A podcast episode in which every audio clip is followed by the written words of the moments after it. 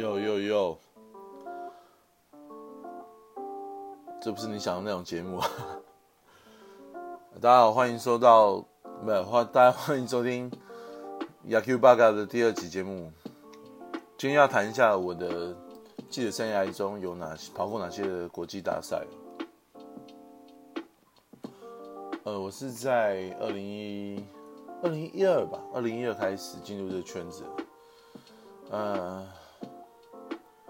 我我算蛮幸运的，在二零一二的等于说，呃，差不多十一月、十二月的时候，其实就有被指派到一些任务，开始跑一些国际赛。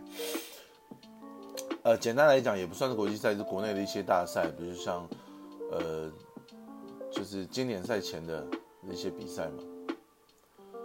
那时候刚好，呃，意大要转卖，然后。二零一三年开始，呃，从二月的时候开始跑，呃，正式的国际的这个这些交流赛。然后我记得印象蛮深刻的是，那时候王建民在对决这个那时候还叫拉米狗，那个对决陈金峰，那时候在高雄陈兴湖棒球场。其实吸引蛮多球迷去看的，因为，呃，能同时看到王建民、郭宏志这些大咖在球队中，其实蛮难的。啊，包括现在的林红玉、呃，周思齐这些，呃，也都大家耳熟能详的球员，其实已经是当时一时之选了。包括王耀林这些很好的球员都在里面哦。那那时候其实，在台湾，先在台中打。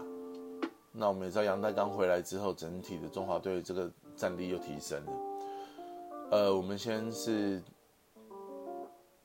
击败了哦，这个我们觉得宿敌的算也不算宿敌吧，其实呃不好打的一些球队，当然是要先从这个预赛开始打。那陆陆续续我们一路打打打到了。东京哦，那时候就很开心啊，因为其实呃，那我当时的主管哦，林俊达，其实大哥对我非常好，那连饭店都帮我们订好了，啊，机票这些就也不用太担心。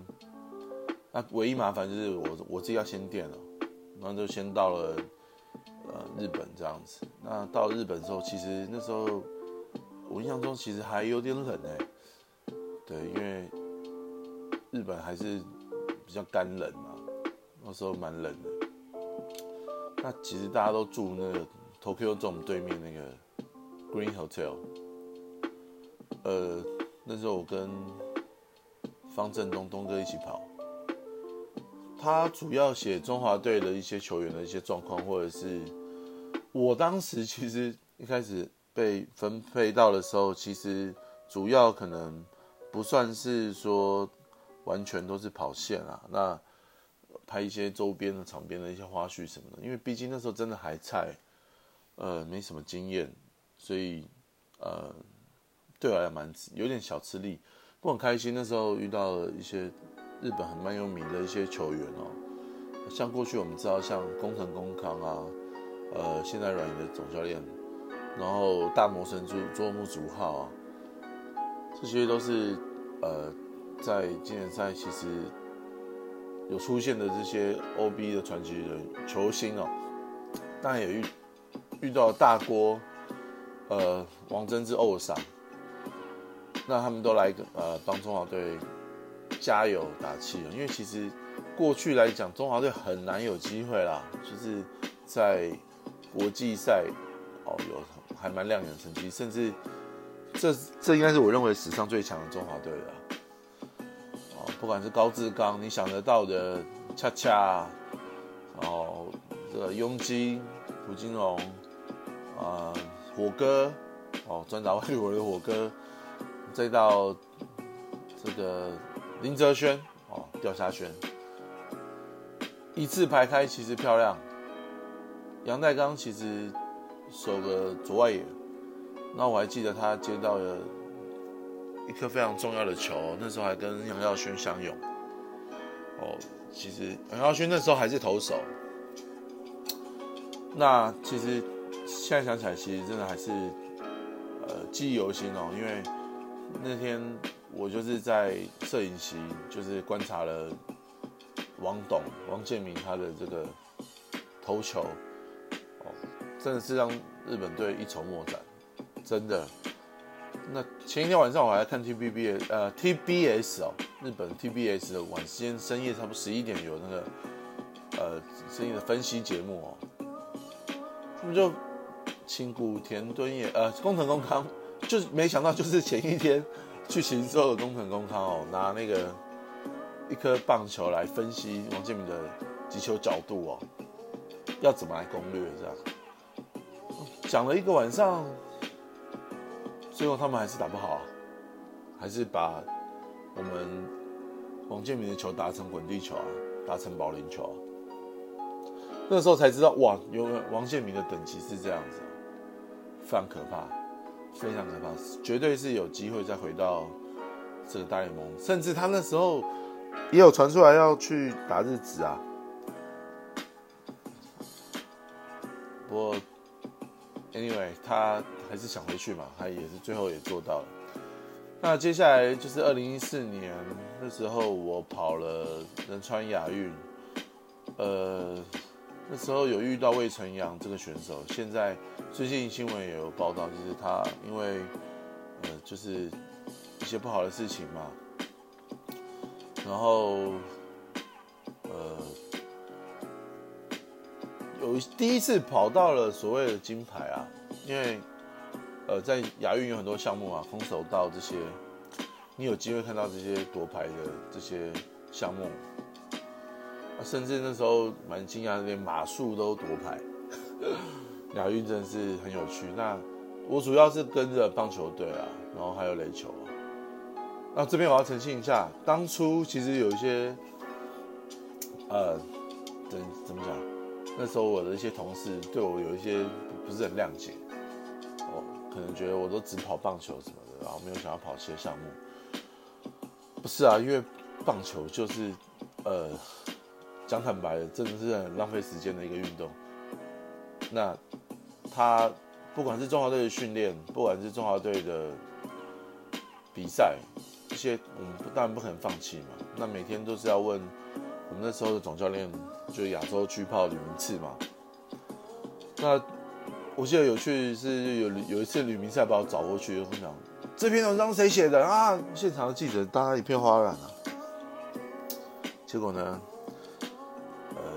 米斯真的非常生气，他说我那个为什么慢抖啊，什么 h 多浪什么的啊，不会打球啊，这样，哇，他真的非常生气。我很少看到吕总那么生气哦。但是因为吕总其实是一个蛮，我觉得算蛮有气质的一个球员哦。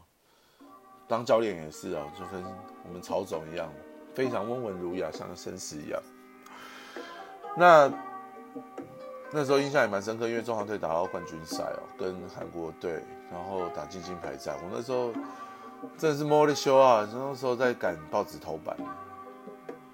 我那时候在中时，呃，最后确定那一个比赛，因为那时候刚好已经有像那种类似像反反送中这样子的一些声浪出来了，那呃香港的一些人民开始觉醒。那你也知道我们包的立场，所以好好巧不巧，那个最后中华队拿到银牌哦，罗家人上来后援放火嘛，我们是里面还批了他一顿啊，这罗家人怎么为什么派罗家人呢？呃，事实上当初那时候看的话，但我家人上是有些问题来没有错，可是如果跟宋家豪比起来，当初其实不管是在呃，实力或者是说在信任感来讲，应该还是我觉得教练团应该会让有大联盟资历的这个罗家人上。不过后来想一想，如果改让这个目前现在在乐天金鹫的这个宋家豪上岗，会不会结局都不同呢？啊，这就每次都是结果论啊，后话，因为怎么样都会有人说话嘛。那呃，接下来我跑了呃，像十二强，第一届的十二强，那时候郭总带嘛，我印象蛮深刻的。郭总其实身体那时候其实也就没有那么好，你也知道在国家队需要花很多时间，然后呃，遴选啊，到最后啊公布名单。呃，这些，然后还要集训什么的，但我们都是职业球员啊。那时候也征召杨代刚回来，呃，整个的十二强的氛围感觉就是感觉很像日本职棒明星赛的那种感觉。呃，中华队其实蛮可惜的，最后在洲际没有打得很好。可我印象最深刻的是，那是陈宇勋那时候在国际赛，哦，那压制力实在是非常好。然后，其实那时候感觉到，就是整个中华队的这个气氛是非常好的。但很可惜是那一次高志刚说要退，那呃一代的这个等于说中华队的铁补就这样先提前的交出了手中的棒子哦。然后队长是林志胜，他还写了一人一封信哦，放在这个房间的这个透过这个门缝哦，给大家。那总总来说，就其实是蛮用心的。那郭总带带薪啊，带兵带薪啊，所以中中华队没有突破预赛哦。最后日本大谷翔平的状况之下，我我也没有缘再去日本去看到大谷翔平。不过我觉得运运气还蛮好，是后来我在经典赛二零一七年，我又有机会哦，再去韩国去，也是郭总带。那时候郭总已经呃生病了哦，其实脸色是发黄，眼睛那些看起来很不健康。可是这在场记者谁敢写啊？没有人敢写啊，很可怕。啊。说真的。这种东西能能随便写吗？对不对？能看到黑影就开枪吗？对不对？到时候回来又啊怎么样怎么样？那时候我们只有一个想法，是希望中中华队可以赢啊。那可惜我们就输给以色列，输给韩国，真的是蛮惨的啊。然后连这个其他的这个。像荷兰这些，哎，荷兰没有吧？我得要要想回想一下荷兰这样子。反正其实中华队一塌糊涂啊。那这也不能怪谁啊，因为那时候其实拉米狗算是有他的理由去背个这个比赛，他是认为棒协这个每次在国际赛就是讨便宜这样，然后占用职棒资源什么的，没有想到那。